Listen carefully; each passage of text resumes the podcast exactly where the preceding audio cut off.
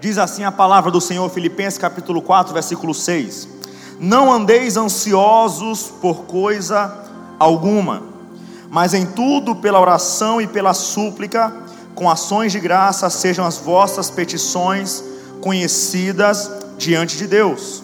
E a paz de Deus, que excede todo entendimento, guardará os vossos corações e as vossas mentes em Cristo Jesus. Eu vou repetir o versículo 6. Não andeis ansiosos, dependendo da sua tradução, está escrito: não andeis inquietos por coisa alguma, mas em tudo pela oração e pela súplica, com ações de graça, sejam as vossas petições conhecidas diante de Deus. Preste atenção no versículo 7.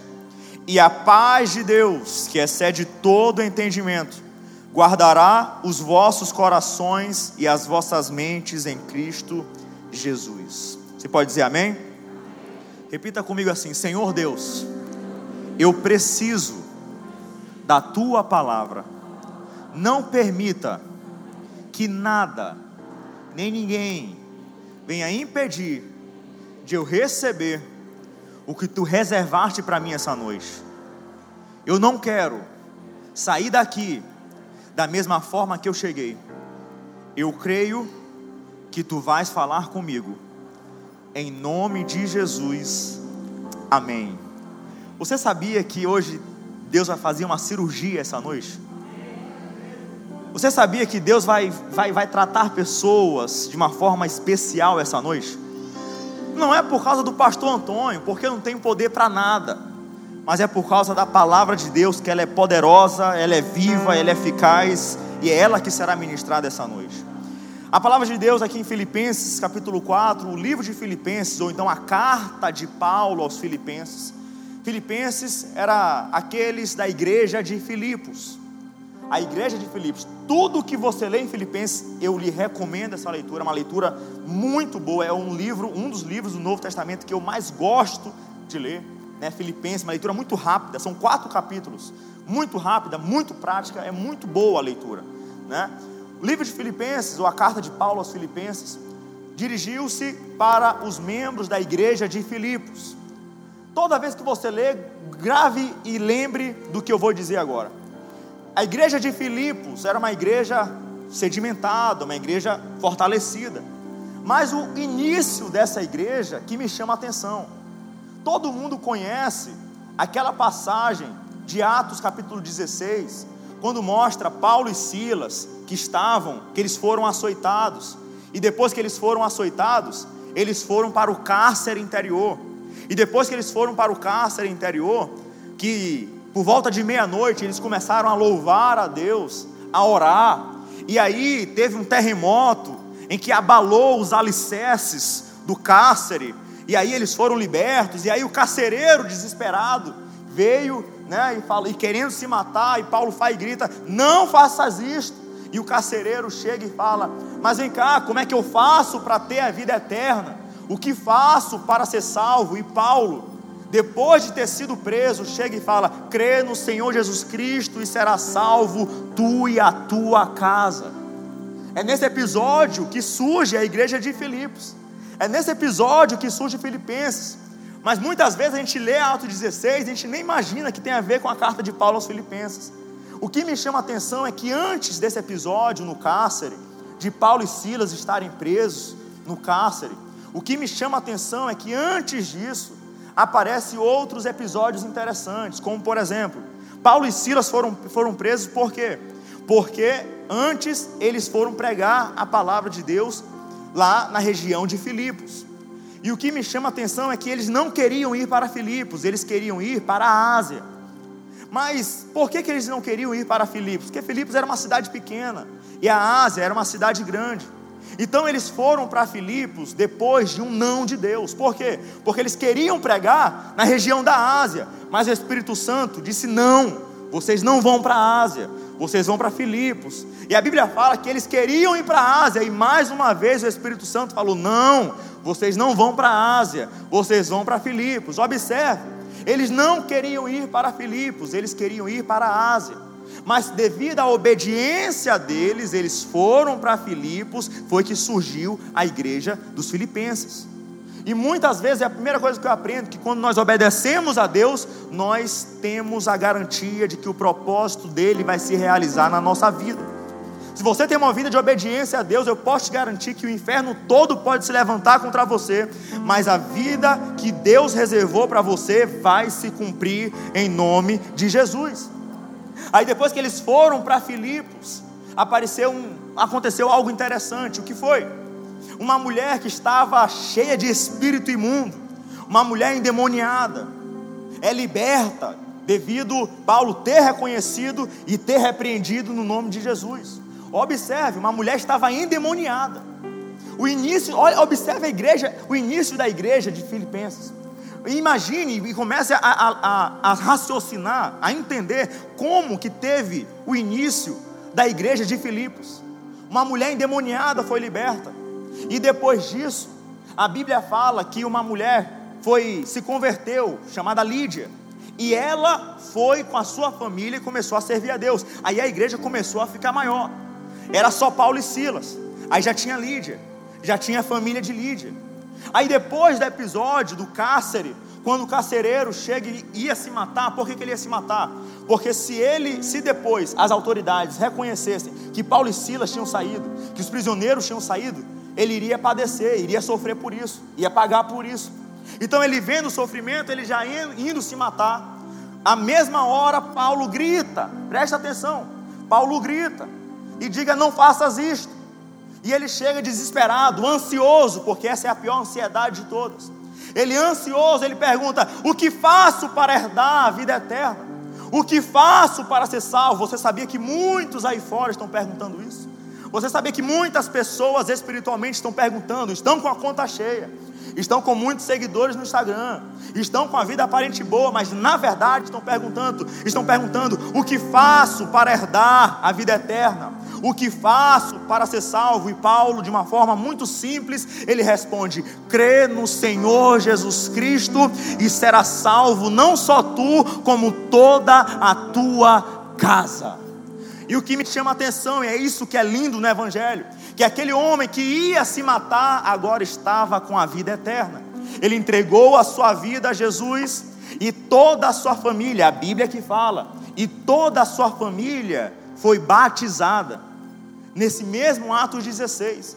Observe, dois, duas situações marcam o início dessa igreja. Primeiro, uma mulher que estava endemoniada. E segundo, o homem que estava prestes a se matar. Duas situações desastrosas. Duas situações desastrosas. E dessas duas situações desastrosas originou-se. Depois disso, apareceu o que? a igreja de Filipos. O propósito de Deus estava se realizando. O propósito de Deus estava se concretizando. O que, eu aprendo com isso?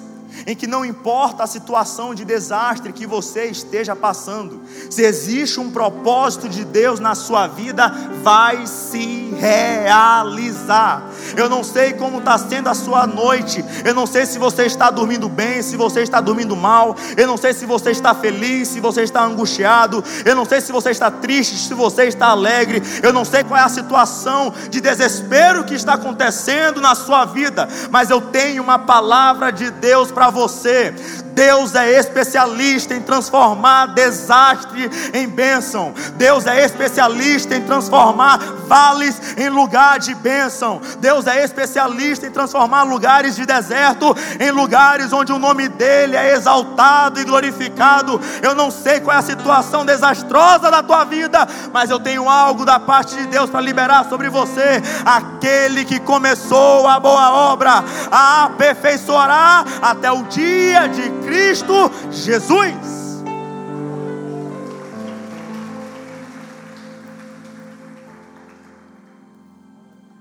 Filipenses é a carta de Paulo aos Filipenses. É conhecida como a carta da alegria.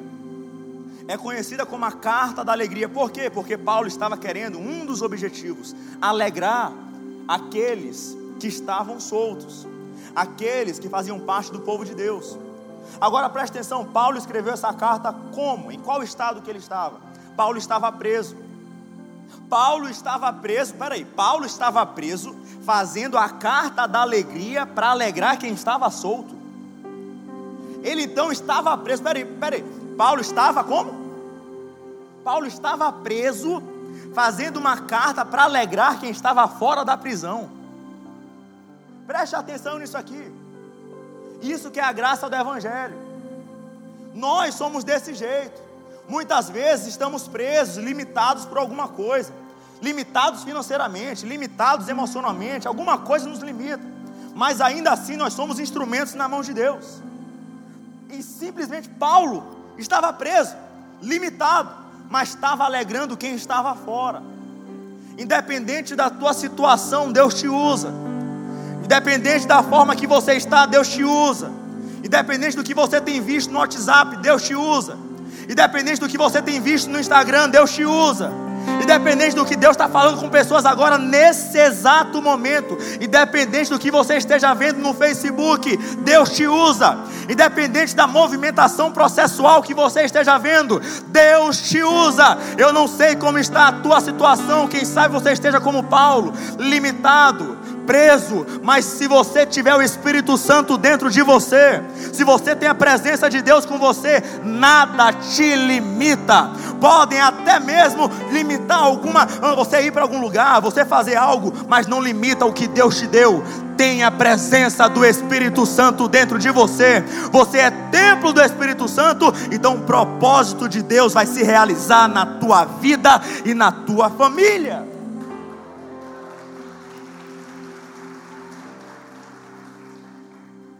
É nessa carta da alegria, Paulo querendo alegrar o povo, motivar o povo.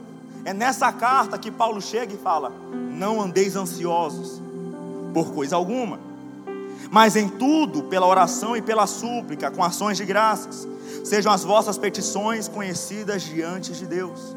É na carta da alegria, é Paulo querendo ver o povo alegre, que ele fala: Não andeis ansiosos, não andeis ansiosos, ansiedade não é de agora. Ansiedade não vem de agora com a globalização. A ansiedade apenas aumentou o número, mas a ansiedade já existe há muito tempo. A ansiedade, meu irmão, começou desde o tempo que o homem foi formado. Porque a ansiedade não é algo de pecador, a ansiedade é algo de quem é humano. E isso o diabo tem colocado na cabeça de muitas pessoas. A importância desse assunto nos, nos dias atuais, devido à pandemia, Covid-19, doença para cá, doença para lá, devido a essas propagações do caos que eu costumo falar. Hoje em dia, o pânico se transmite mais rápido do que qualquer vírus. Hoje em dia, para transmitir o pânico, que eu mais vejo, nós sabemos, todos nós sabemos o que está acontecendo na cidade, mas é interessante, o povo prefere publicar, postar, divulgar aquilo que faz mal. Engraçado que o povo de Deus não manda um versículo em linha de transmissão, mas quando é para mandar vídeo de desastre, de morte, de tristeza, de gente matando gente, de, de divulgação de quem morreu, é, é, é rápido. E nós temos que mudar com isso. Nós temos que parar com isso. Nós somos propagadores das boas novas. Nós não somos propagadores do caos. Não é que nós não vamos analisar o que está acontecendo de ruim. Nós analisamos o que está de ruim. Quando surgiu essa história toda de morte, facção e não sei o que, sabe onde, onde o vaso estava? Eu botei o joelho no chão, porque é isso que é papel de crente. Botei o joelho no chão, Senhor, toma conta dessa cidade toma conta do teu povo, toma conta dos pais de família, das mães de família, dos jovens, das crianças. É isso que o povo de Deus faz. Mas hoje em dia não. O crente quer divulgar vídeo, quer divulgar foto, quer divulgar imagem, quer divulgar. Meu irmão, nós sabemos o que está acontecendo, mas nós sabemos de uma verdade: Ele está no controle. Ele está no controle de todas as coisas. Nós analisamos o que está acontecendo, mas ao mesmo tempo nós lembramos, Ele sabe de tudo, Ele está no controle de tudo. E quando Ele quer para recuar, o que tiver que ser recuado, vai ter que recuar, porque há poder no nome de Jesus. Há poder no nome de Jesus. Então, devido a essa propagação de caos, informação para todo lado, informação daqui, informação de lá, aí é, é, é tudo, tudo aparece ao mesmo tempo. Tudo aparece ao mesmo tempo. Você sabe quantas pessoas? Nós temos quase 40% da população mundial sofrendo de ansiedade. Quase 40% da população mundial sofrendo de ansiedade. Isso quer dizer o quê? Que na igreja, a média de 10 pessoas, 4 irmãos sofrem de ansiedade. De 100 pessoas, 40. De 1.000, 400. É muita gente. E o texto que Paulo está falando, inspirado pelo Espírito Santo: Não andeis ansiosos. Não andeis ansiosos. Um dia eu postei uma imagem. Eu botei, eu botei assim: O pânico tem se transmitido mais do que o Covid-19. E uma médica plantonista chegou para mim e falou assim: Pastor, eu sou médica plantonista. E das pessoas que chegam no plantão, a maioria não está doente, não tem vírus, não tem doença nenhuma, estão ansiosos, transtorno de ansiedade. Eu conheci essa semana, conheci não, já conhecia ele, mas eu não sabia da história. Um homem de Deus, homem de Deus, em que ele foi parar no hospital. Por quê? Batida? Acidente? Não, ansiedade. Ele pensava que estava morrendo, mas na verdade era só um ataque de ansiedade. E muitas vezes isso está acontecendo com o povo de Deus. Mas deixa eu te falar um negócio que o diabo tem usado isso. Porque o diabo tem usado isso, para quê? Para acusar. Você é fraco, você é fraca, você não confia em Deus, você não é crente de verdade, você não é um homem de verdade, você é fraco, você é frágil. E o diabo tem usado isso para distorcer uma realidade. Mas na verdade, a ansiedade não é de quem não é crente. A ansiedade é de quem é ser humano. Observe o que a Bíblia fala: não andeis ansiosos. A Bíblia não está escrito, não está escrito na Bíblia, não fiqueis ansiosos. Não fiqueis ansiosos. A Bíblia, uma palavra, observa a perfeição da Bíblia. Hora nenhuma está escrito, não fiqueis ansiosos. Não, está escrito, não andeis ansiosos. Uma coisa é você ficar ansioso. Por que, que eu fico com a mão gelada toda vez antes que eu prego? é uma ansiedade. E ansiedade, numa dosagem certa, faz bem, porque nos deixa em estado de alerta, vigilantes. Mas quando nós andamos ansiosos, andamos com ansiedade, não faz bem. Isso é perigoso. Isso não é bom. Por isso que a Bíblia fala: não andeis ansiosos. Ansiedade mostra que você é ser humano.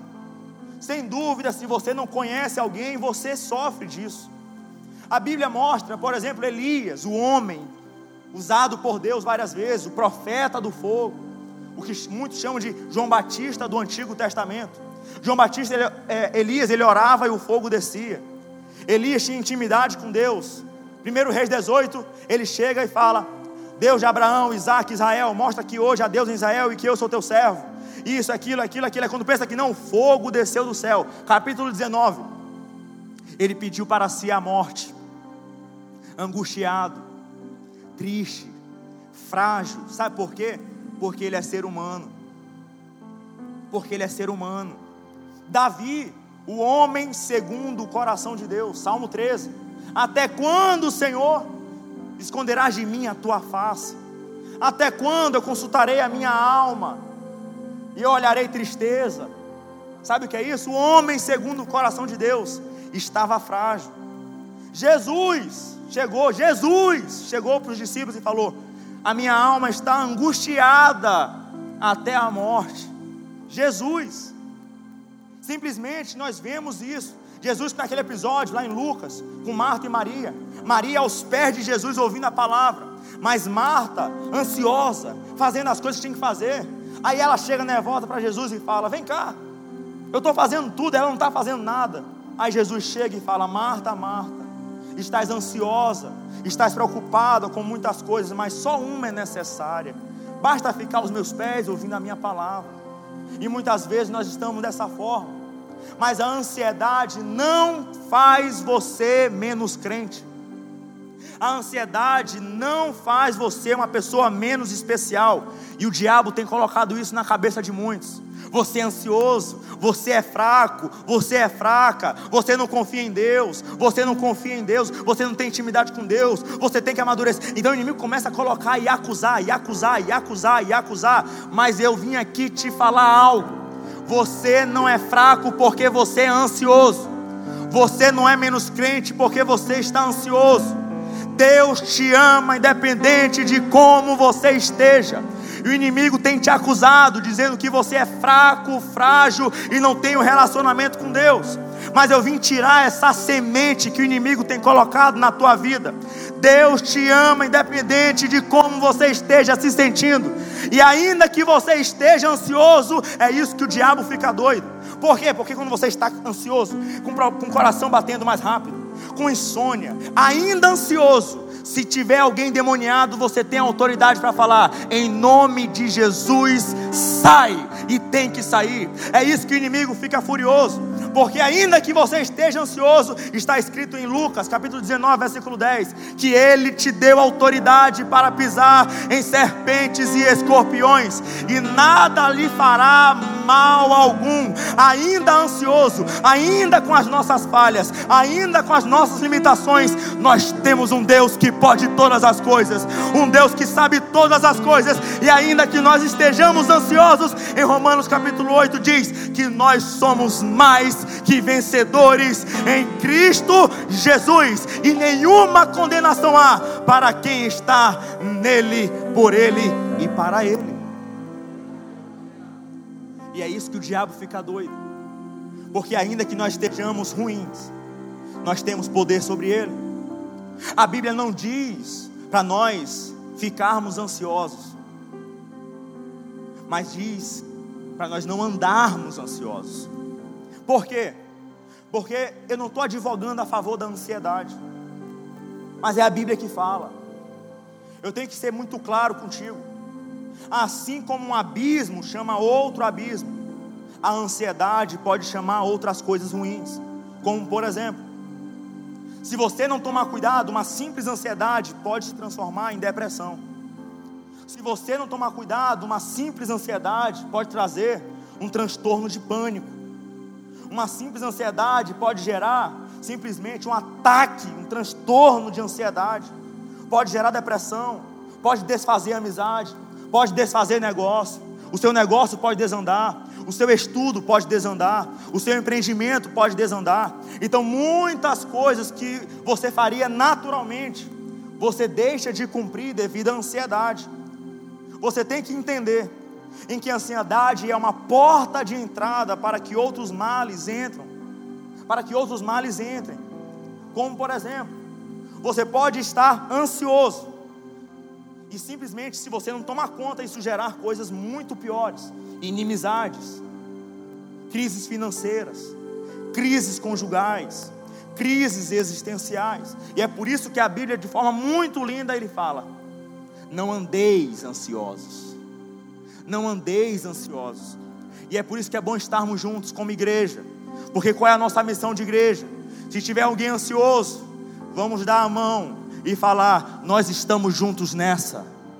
Você não vai ficar junto, você não vai ficar só nessa. Vamos vencer juntos em nome de Jesus. Por isso que Salmo 133 está escrito: Ó oh, quão bom e quão suave é que os irmãos vivam em união.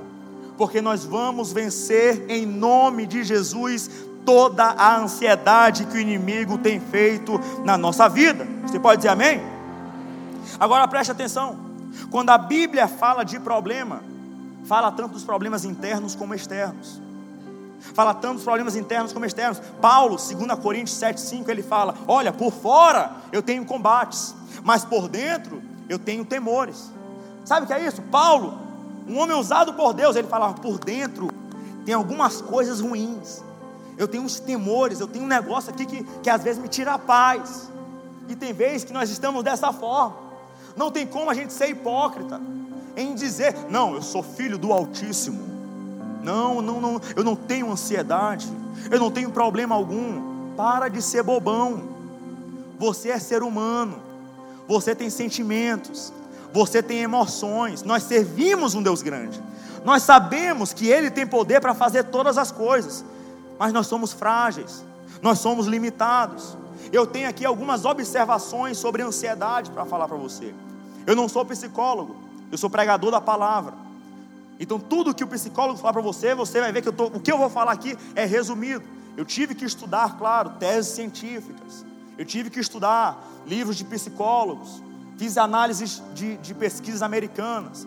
Mas o meu que eu vou falar aqui é o que está relacionado à palavra de Deus. Porque eu sou pregador dessa palavra, que ela é poderosa, que é a palavra do Senhor, essa palavra que eu prego. Eu tenho algumas observações para fazer com você, que a Bíblia me ensina. A primeira, que a ansiedade é a apreensão entre o agora e depois. É sempre focado em algo que pode acontecer. Já observou? A ansiedade é sempre relacionada a algo que pode acontecer. É por isso que o ansioso antecipa as coisas. É por isso que o ansioso faz muitas coisas precipitadas. Lembra de Saul, lá em 1 Samuel capítulo 13, salvo engano? Saul tinha, queria sacrificar, queria oferecer holocausto, mas ele não podia. Ele tinha que esperar o profeta Samuel. Aí Samuel estava demorando, e ele ansioso fez o quê? Ofereceu holocausto, pecou. Porque quando você está baseado na sua ansiedade, você faz coisas precipitadas, fecha negócios precipitados, compra coisas precipitadas, fala coisas precipitadas, pensa coisas precipitadas. Por isso que a Bíblia fala: não andeis ansiosos, não andeis ansiosos. A psicologia fala que a ansiedade é uma expectativa acompanhada de desconforto e insegurança. Meu irmão, ansioso é aquela pessoa que vive o tempo todo com um sentimento desconfortável, é o tempo todo se sentindo inseguro. Por isso que Jesus chegou e falou em Mateus 6: Não andeis ansiosos pela sua vida. Aí ele começa a falar das coisas do futuro, quanto ao que é a vez de vestir, quanto ao que é a vez de comer, quanto ao que é a vez de falar, ó, sempre no futuro. Porque a ansiedade é sempre essa prisão no que pode acontecer, no que vai acontecer. Meu irmão, deixa eu te falar um negócio. O teu Deus já sabe como você vai estar daqui a 10, 15, 20, 30 anos. Esse mesmo contexto em que Jesus fala: Não andeis ansiosos, analise o contexto, a Bíblia é perfeita. No mesmo contexto, Jesus está falando: Olha, o Senhor suprirá todas as vossas necessidades. O Senhor suprirá todas as vossas necessidades. É isso. Jesus está falando: não andeis ansiosos, porque Deus é provedor porque Deus é provedor. Sabe o que significa provisão? É a visão do futuro. Mas a gente é tão medíocre, a gente, porque muitas vezes a gente fala, Deus proverá. A gente está pensando que é o quê? Que é dinheiro, para pagar a conta, para poder garantir uma viagem. Mas a provisão de Deus não é isso. A provisão de Deus não se resume a isso. A provisão de Deus é porque Deus já sabe do teu futuro. É porque Deus já tem um propósito para a tua vida é porque Deus já tem preparado algo especial para você e para a tua casa. Por isso que, ah, como é que vai ser? Como é que vai ser o meu filho daqui a 10 anos? Como é que vai ser a empresa daqui a um tempo? Como é que vai ser isso? Ei, calma! O teu Deus é um Deus provedor. Ele sabe de todas as coisas, está no controle de todas as coisas.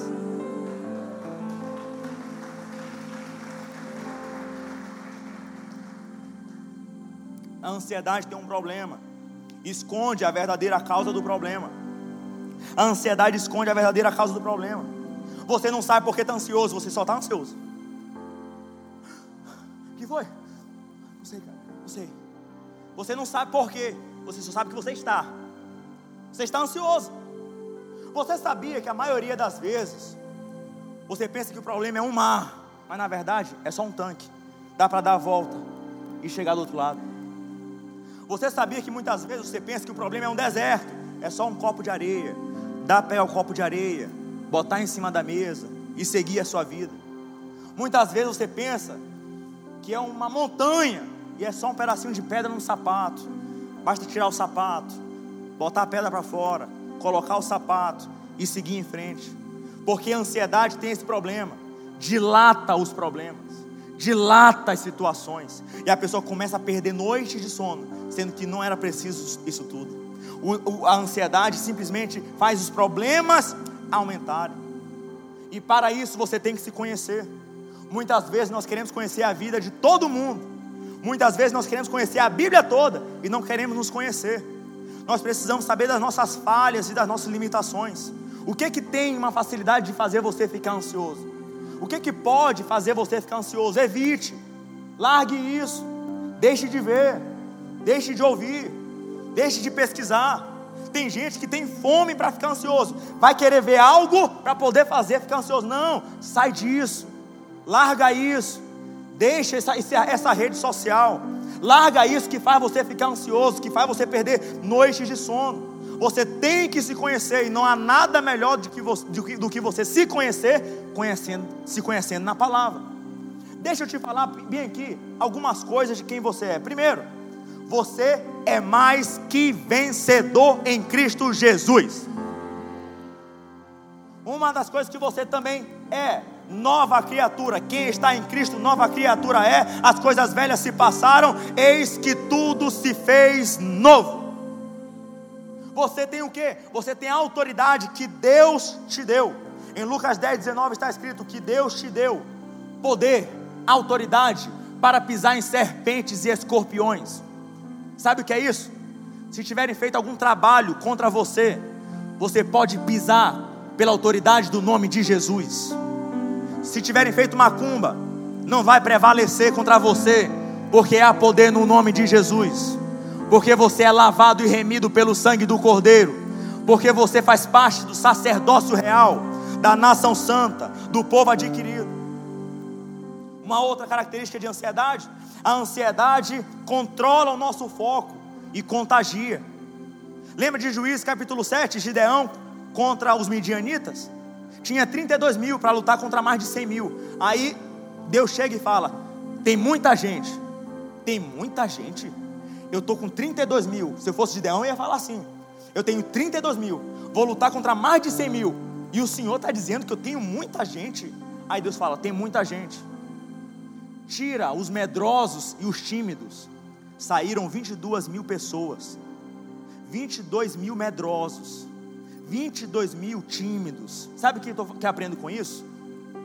Sabe por que, que Deus tirou? Porque quem tem medo transmite medo.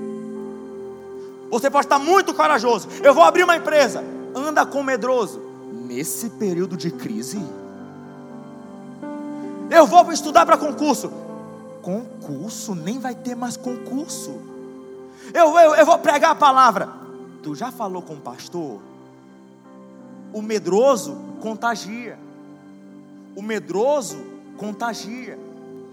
E assim como o medo transmite, meu irmão, eu ia falar aqui um negócio que eu tenho. Eu, vem cá. O que é que sapo faz de ruim para a pessoa? Sapo. Eu vou abrir meu coração aqui. O que é que sapo faz para alguma pessoa? Hã? Bota um sapo na frente do pastor Antônio. Eu vou sair correndo. Sabe por quê? Dois, né, minha irmã? Glória a Deus, não, tô, não estamos só. Sabe por quê? Porque eu vi minha mãe com medo o tempo todo. Chegava no, em casa, aparecia uma. Ah, é, é, mata, mata, mata, mata, mata. Aí eu cresci com isso. O medo contagia. Orem por mim para me libertar disso. Orem por mim para me libertar disso. Então, sabe por quê? Medo contagia. Eu dei um exemplo prático, mas é verdade. E da mesma forma, o ansioso passa ansiedade para outra pessoa. Eu tenho certeza que você, em algum momento, estava muito bem de vida, num dia bom. Aí você chegou perto de alguém ansioso e você ficou ruim. E quem sabe corre o risco de você, um dia, estar com ansiedade, ter passado ansiedade para outra pessoa. Você não observou? Você está super bem. Aí vem o ansioso, aí começa. Mexer a perna. que foi, cara? Nada, nada. Aí começa. Aí o cara começa a se tremer. Aí o cara começa a bater. Meu irmão, quando pensa que não, você não está bem também. Você está meio ansioso. Porque a ansiedade transmite. Billy Graham, um dos maiores evangelistas da face da terra, ganhou milhões de pessoas para Jesus. Faleceu recentemente. Ele falou o seguinte: preste atenção nessa frase. Abre aspas. A ansiedade é o resultado natural de centralizar as nossas esperanças em qualquer coisa menor do que Deus e do que Sua vontade para nós. Sabe o que ele está falando? Quando nós estamos ansiosos, nós ficamos perdendo a paz por coisas pequenas quando relacionadas a Deus. A gente fica se preocupando com muita coisa: como é que vai ser esse pagamento, como é que vai ser essa empresa, como é que vai ser essa viagem, como é que vai ser isso, como vai ser aquilo, como é que vai ser isso, como vai ser, como vai ser, como vai ser, esquecendo que Deus é grande, poderoso, eterno, Eu não sei o que você esteja, eu não sei o que você está constatando na sua vida. É problema daqui, é problema de lá, é uma situação ruim aqui. Como é que vai ser? Como é que vai ser? O que eu vou fazer? O que eu vou falar? Como é que vai ser? Ei, para de ver como vai ser, como vai ser feito, como vai ser falado. Lembre que Ele é, que Ele é digno de toda honra, digno de toda glória, digno de todo louvor, que Ele é poderoso e que quando Ele fala para uma porta se abrir, essa porta se abre. E quando Ele quer levantar alguém, essa pessoa vai ser levantada. E quando Ele quer unir alguém, diabo não pode separar. Ele tem todo o poder nos céus, na terra e debaixo da terra. Lembre disso. Lembre disso. A ansiedade rouba a nossa alegria. Pastor, rouba. Mas tem muito ansioso feliz, pastor? Tem. Por quê? Na etimologia, alegria é diferente de felicidade. Felicidade, Luciano, significa aquilo que a pessoa tem. Então tem muita gente que tem muita coisa, mas ainda assim está ansioso, sofrendo de ansiedade, porque ansiedade, você pode ser ansioso e feliz, porque felicidade está relacionada ao que você tem, mas a alegria não. A alegria está relacionada a quem você é, a sua essência. É por isso que a Bíblia não fala, a felicidade do Senhor é a minha força. Não, a alegria do Senhor é a minha força. Deus tem uma alegria para a sua vida. Eu não sei como você chegou aqui, mas Deus quer que você saia daqui alegre hoje, em nome de Jesus. Em nome de Jesus. E aqui eu caminho para o final. Você, pastor, como é que eu faço então para vencer a ansiedade? Como é que eu faço então para poder vencer isso? Pastor, me ajuda. Primeiro, o nosso relacionamento com Deus não tem que ser baseado na ansiedade, mas em fé. Em fé. Não deve haver espaço para a ansiedade, sim para a confiança. A fé tem uma característica importante sempre nos leva a crer que Deus vai fazer algo ao nosso favor. A fé tem esse negócio. Quando você tem fé, você sempre tem uma certeza: Deus vai fazer algo, Deus vai intervir, Deus vai mudar minha vida, Deus vai mudar minha história, Deus vai intervir nisso aqui. Sempre, sempre você tem em mente que Deus pode fazer algo para a sua vida. Por isso que aqui está escrito: não andeis ansiosos por coisa alguma, mas em tudo, pela oração e pela súplica, com ações de graça, sejam as vossas petições conhecidas diante de Deus. Sabe o que é isso? Fé. Porque para você abrir seu coração para Deus, tem que ter fé. E essa fé faz você acreditar que Ele vai fazer algo.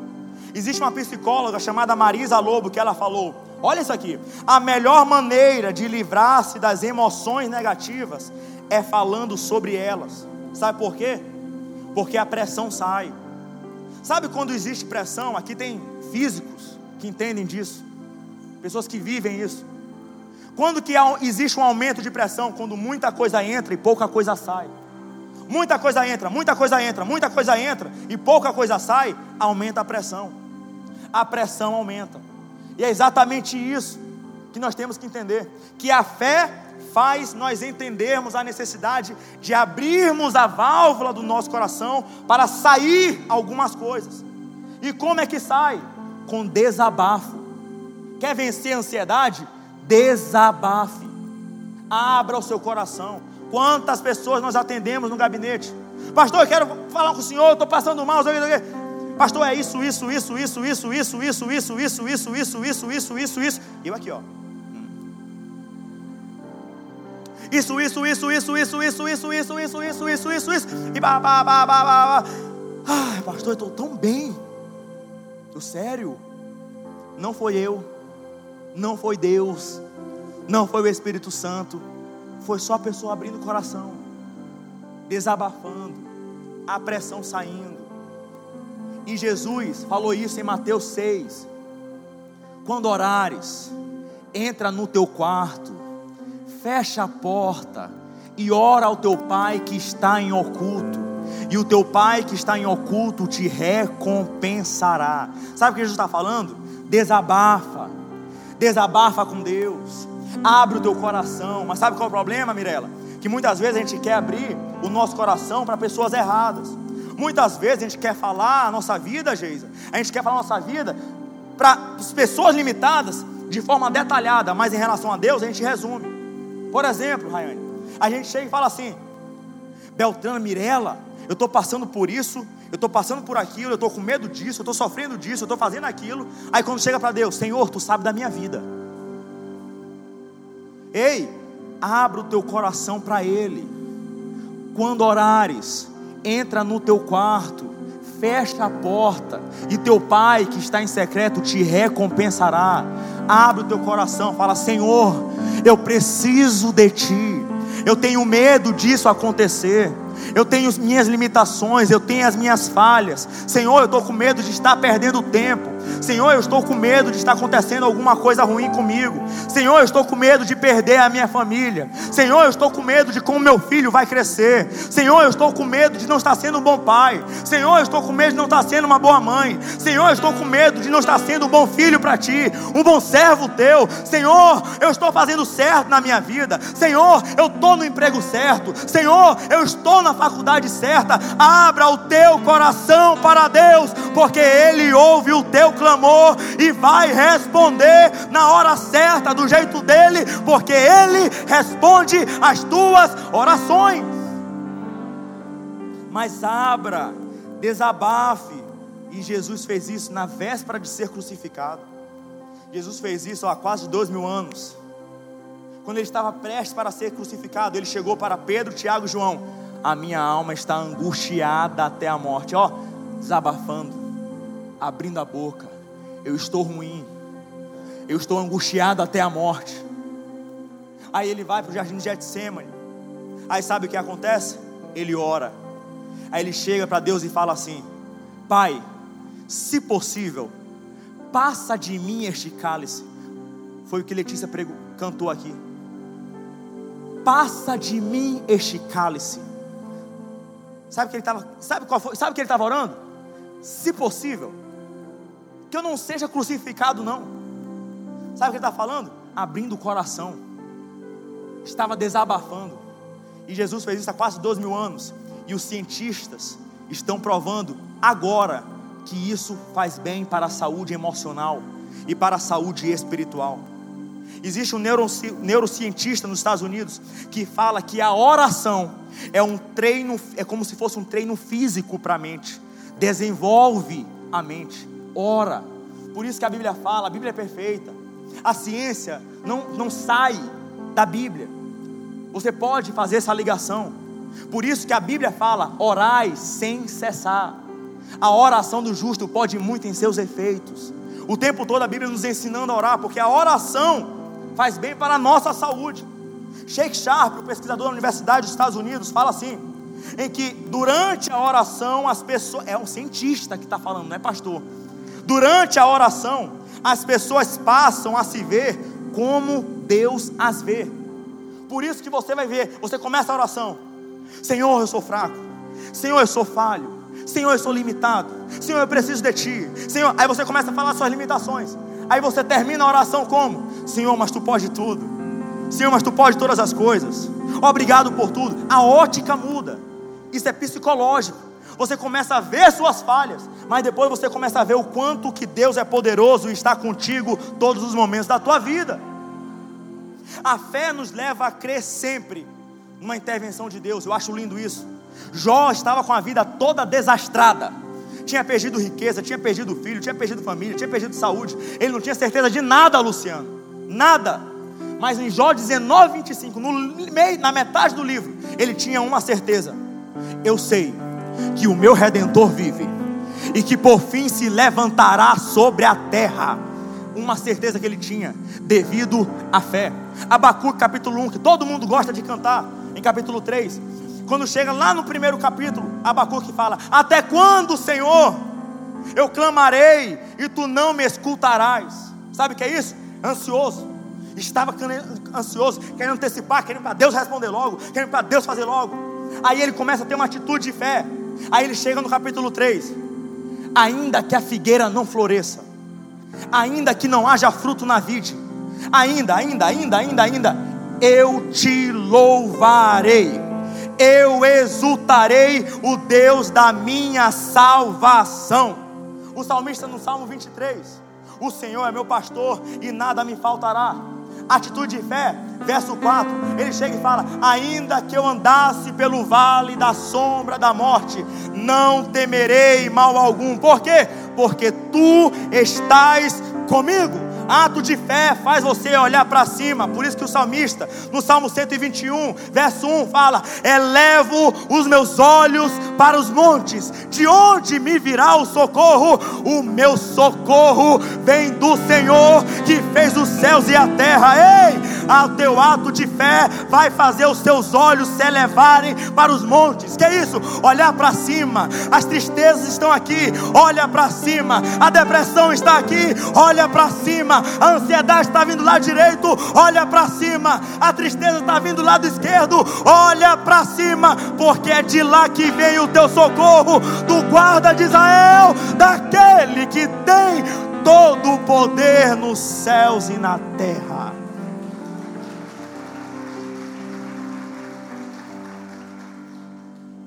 Posso te dar uma palavra? Quer ter fé? Romanos 10, 17: A fé vem pelo ouvir e ouvir a palavra de Deus. Sabe o que é isso?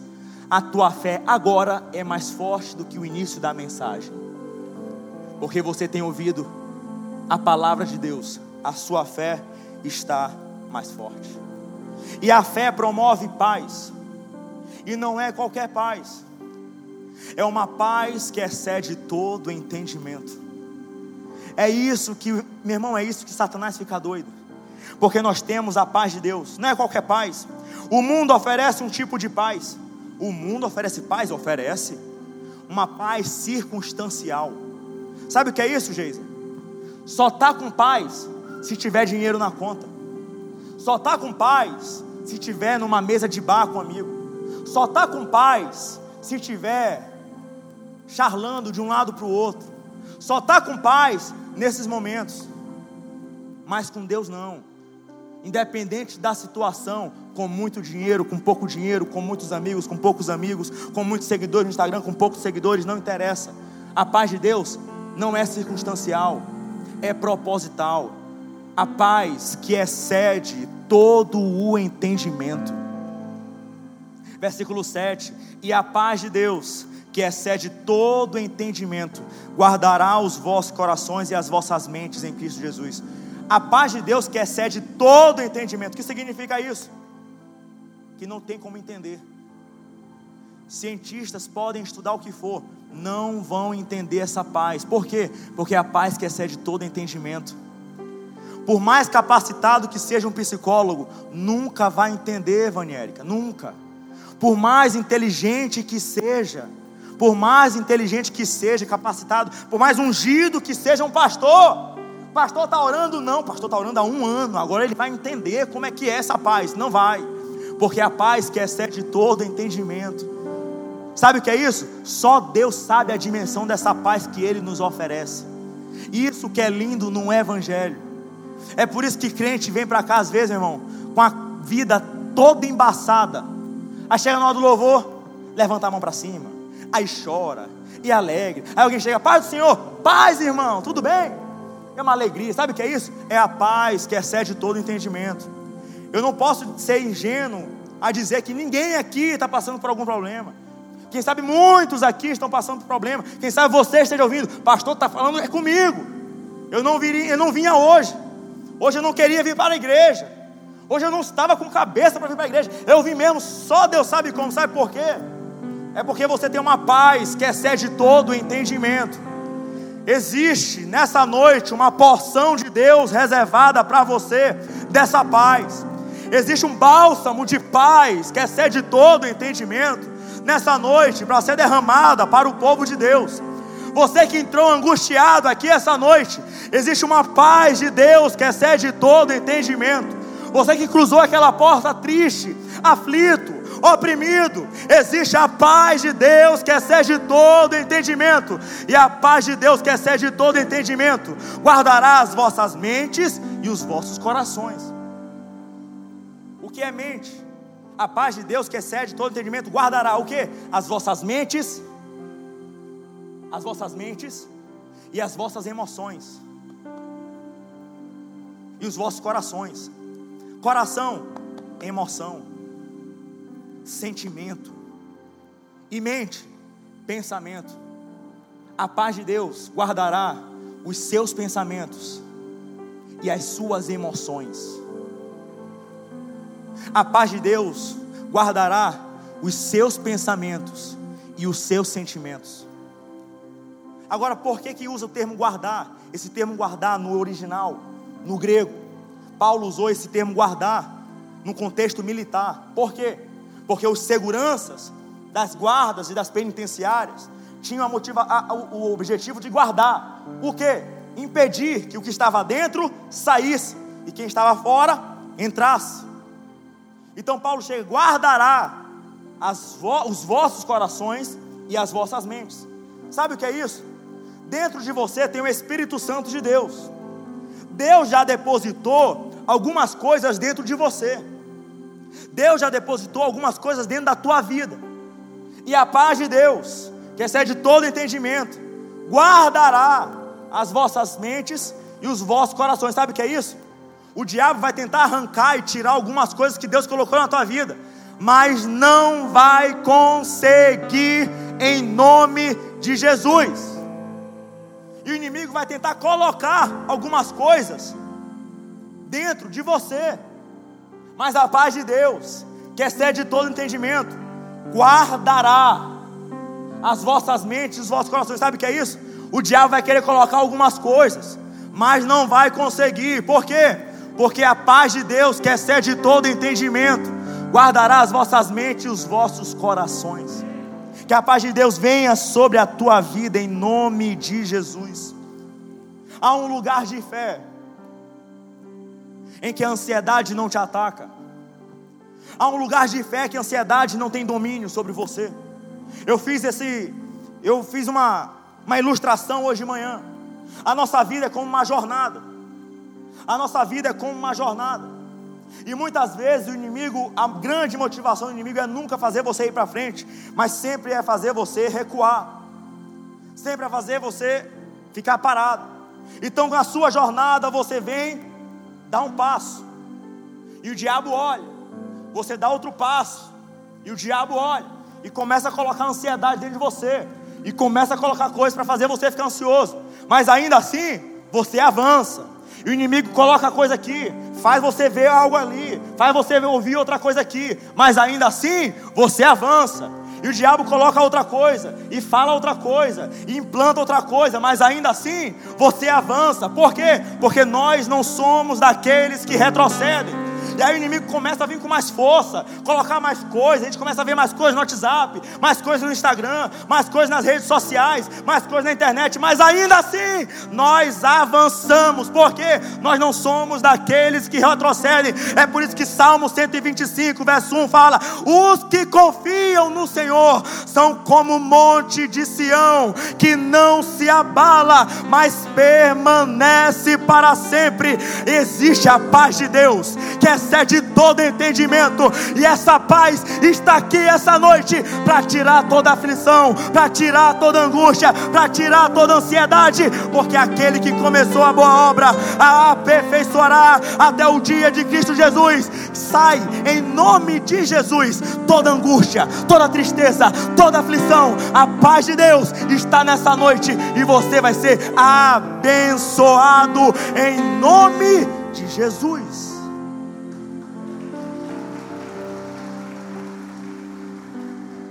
George Miller, um pastor alemão, no século XIX, e eu encerro.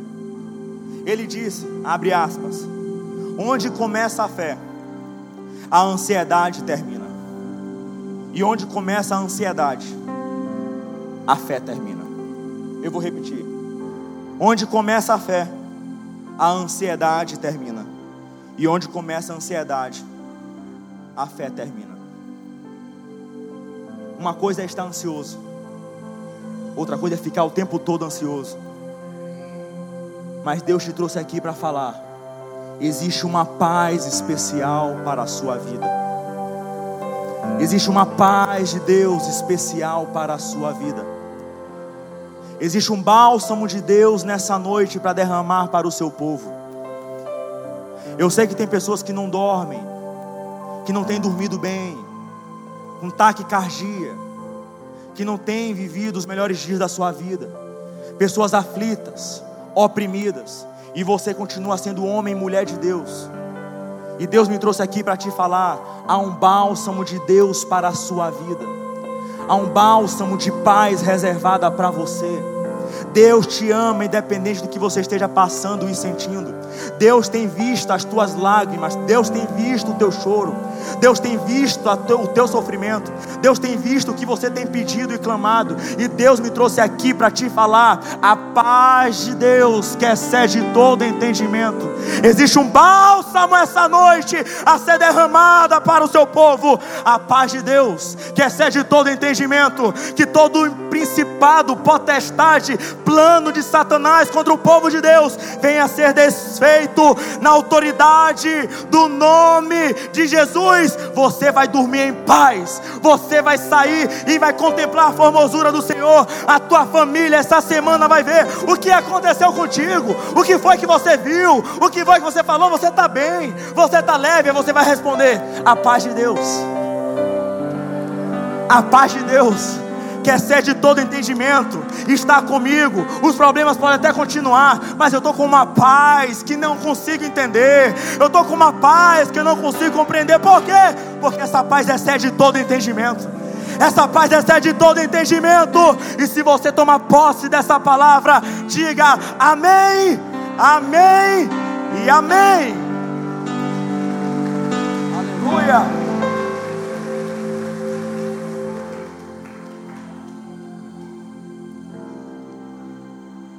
Deus fala. Deus fala. Deus fala.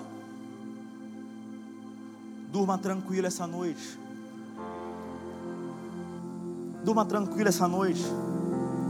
A pior ansiedade que tem. E essa, ela é saudável. É quando você fica pensando: como que vai ser? Como é que vai ser depois que eu partir, a minha salvação vai ser como? Eu sou salvo, a minha salvação ela é garantida. Eu tenho relacionamento com Jesus, você só consegue ter salvação com Jesus. E essa é a pior ansiedade e ao mesmo tempo a mais saudável. Porque um dia eu fui ansioso com isso. Como é que vai ser depois que meu coração não bater mais? Como é que vai ser quando meu coração parar de bater? Você sabia que o pastor Antônio vai morrer um dia? Que isso, pastor? Vai. Céus e terra passarão, mas só minha palavra não há de passar. Você sabia que eu pensava isso? Como é que vai ser? Senhor, tudo vai acabar. E aí, como é que vai ser depois? Essa ansiedade, eu arrisco a dizer, há estudos que falam que a maioria das pessoas sofrem dessa ansiedade. Como é que vai ser? Eu estou salvo, a minha salvação é garantida. Mas essa ansiedade que eu tinha se acabou em um dia, quando eu entendi que o meu nome está escrito no livro da vida. Então, naquele momento, a ansiedade se foi. Quando eu entendi que quem está em Cristo, nova criatura é, as coisas velhas se passaram, eis que tudo se fez novo. Essa ansiedade acabou quando eu entendi quando Deus perdoa, que onde abundou o pecado, superabundou a graça. Que Deus perdoou os meus pecados, independente do que eu tenha passado, feito, falado, pensado, Deus me perdoou. Que por piores que sejam os pecados, Deus perdoa. Por piores que sejam os pensamentos, Deus perdoa. E acaba com essa ansiedade. Deus falou com a igreja, mas eu quero dar uma oportunidade para aqueles que querem hoje confirmar aquilo que Deus já te deu há muito tempo. Há quase dois mil anos, Jesus entregou a sua vida por mim e por você, para que nós possamos ter vida eterna. E eu quero saber quem aqui essa noite quer entregar a sua vida para Jesus, ou então quer se reconciliar. Onde você está?